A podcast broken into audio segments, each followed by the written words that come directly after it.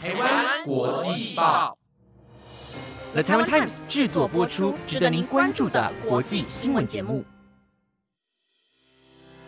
欢迎收听台湾国际报，我是敏珍，马上带您关心今天二月十五号的国际新闻重点。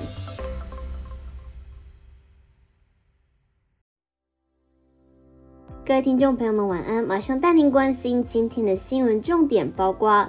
俄罗斯逃兵受困于南韩，将以难民身份遭政府审查。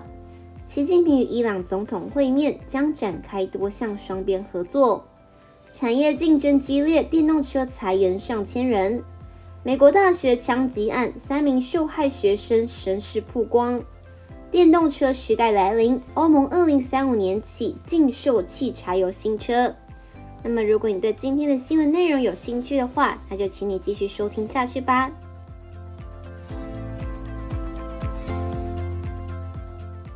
首先带您关心的第一则新闻是：俄罗斯逃兵受困于南韩，将以难民身份遭政府审查。五名俄罗斯男子自去年十月逃避征兵后，就滞留在南韩仁川国际机场。当地一处法院裁定，将对其中两人的申请难民身份进行审查。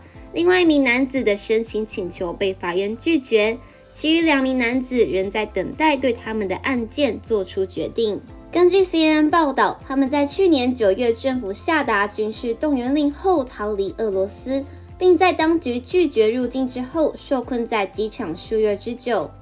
根据他们的律师李宗灿的说法。其中三名男子于去年十月抵达机场，另两人于十一月抵达机场。由于他们的难民身份申请被南韩司法部拒绝，已经在机场候试机等待了几个月的上诉裁决。李宗灿希望这两名俄罗斯男子可以尽快获准入境。五人当中的其中一人所提交的申请，在没有说明决定原因的情况下被驳回，是令人遗憾的。CNN 强调，十四日的法庭裁决并不意味着两人已经获得难民身份，而是意味着他们的申请现在将由当局审查。根据李中灿的说法，南韩政府仍然可以对法院的裁决提出上诉。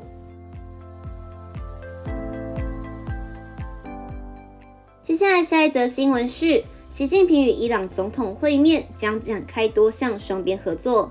习近平于十四号在北京人民大会堂与前往中国进行国事访问的莱西举行会谈，其中曾就共同关心的国际地区问题交换意见。会后，两人共同见证双方签署农业、贸易、旅游、环保、卫生、救灾、文化、体育等领域多项双边合作文件。莱西随后也与中国国务院总理李克强会谈。习近平说：“中方始终从战略高度看待和发展中伊朗的关系，无论国际和地区形势如何变化，中方都将毫不动摇发展同伊朗的友好合作，推动中伊全面战略伙伴关系不断得到新发展。”他也表示，中方愿意和伊朗落实好两国全面合作计划，深化贸易、农业等领域务实合作，进口更多伊朗优质的农产品。并继续开展共建“一带一路”合作，促进互联互通，并扩大人文交流。根据报道，莱西表示，一中两国都坚决反对单边主义和霸权霸凌，坚决反对外部势力干涉内政。一方坚定支持中方维护国家主权和领土完整，一方愿意和中方就国际和地区事务加强沟通。在上海合作组织等多边场合保持良好合作，共同维护国际公正公义，维护地区和世界的和平与安全。一方感谢中方在伊核问题全面协议谈判等问题上主持公道，一方坚定支持中方提出的一带一路倡议、全球发展倡议和全球安全倡议，将积极参与。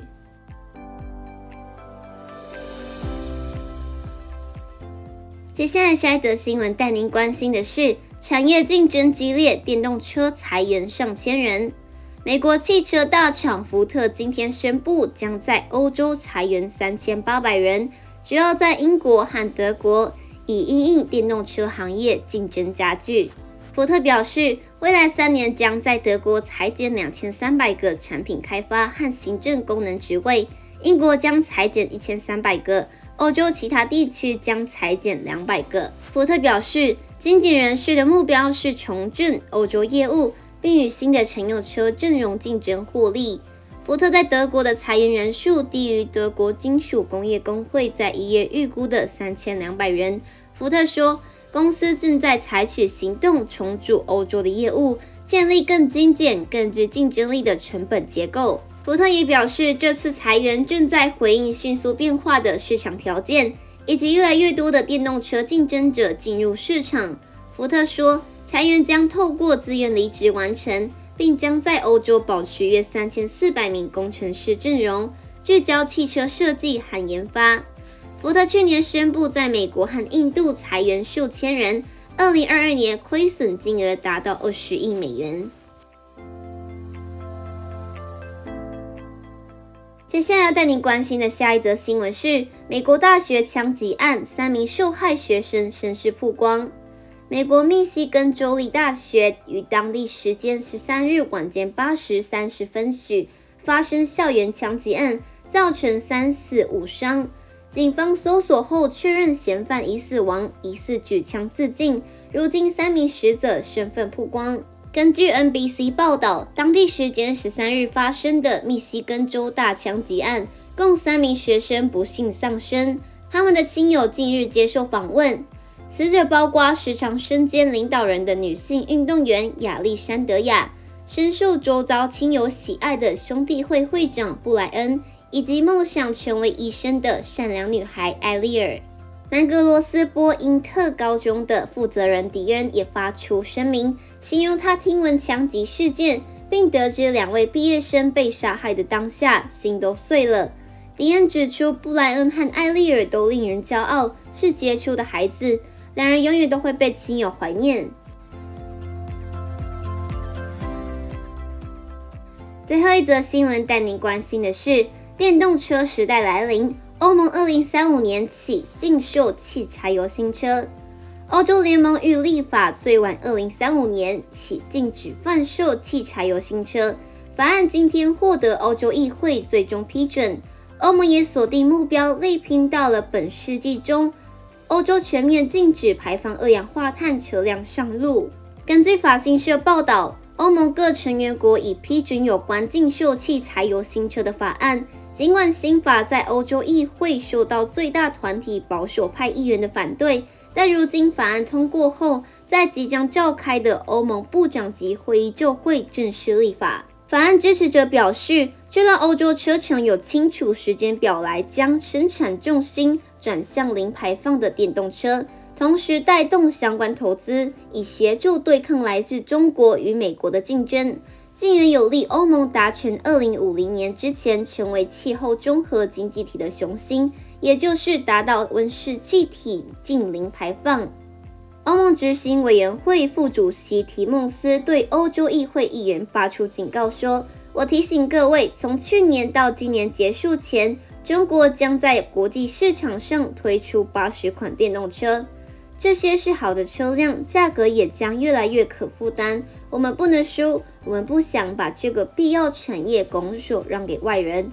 然而，反对新法的人辩护说，欧洲若要如此猛烈切断内燃机车辆的制造，无论业者或者是许多驾驶人都还没有做好准备，这么做可能会危及数十万人饭碗。欧洲人民党还警告说，欧洲可能出现哈瓦那效应，也就是若实施燃油新车禁售令，民众因为买不到或买不起电动车而继续驾驶老旧牌汽车。此外，反对新法者说，欧洲电动车的电池都是由外国竞争者制造，例如美国。但提莫斯表示，在欧盟当局支持的投资加持下，欧洲电池产量将提高。那以上就是今天的台湾国际报新闻内容，有了台湾 Times 制作播出。如果有任何的想法，都欢迎在 Apple Podcast 或者是 IG 私信我们哦。感谢大家的收听，我们下次见。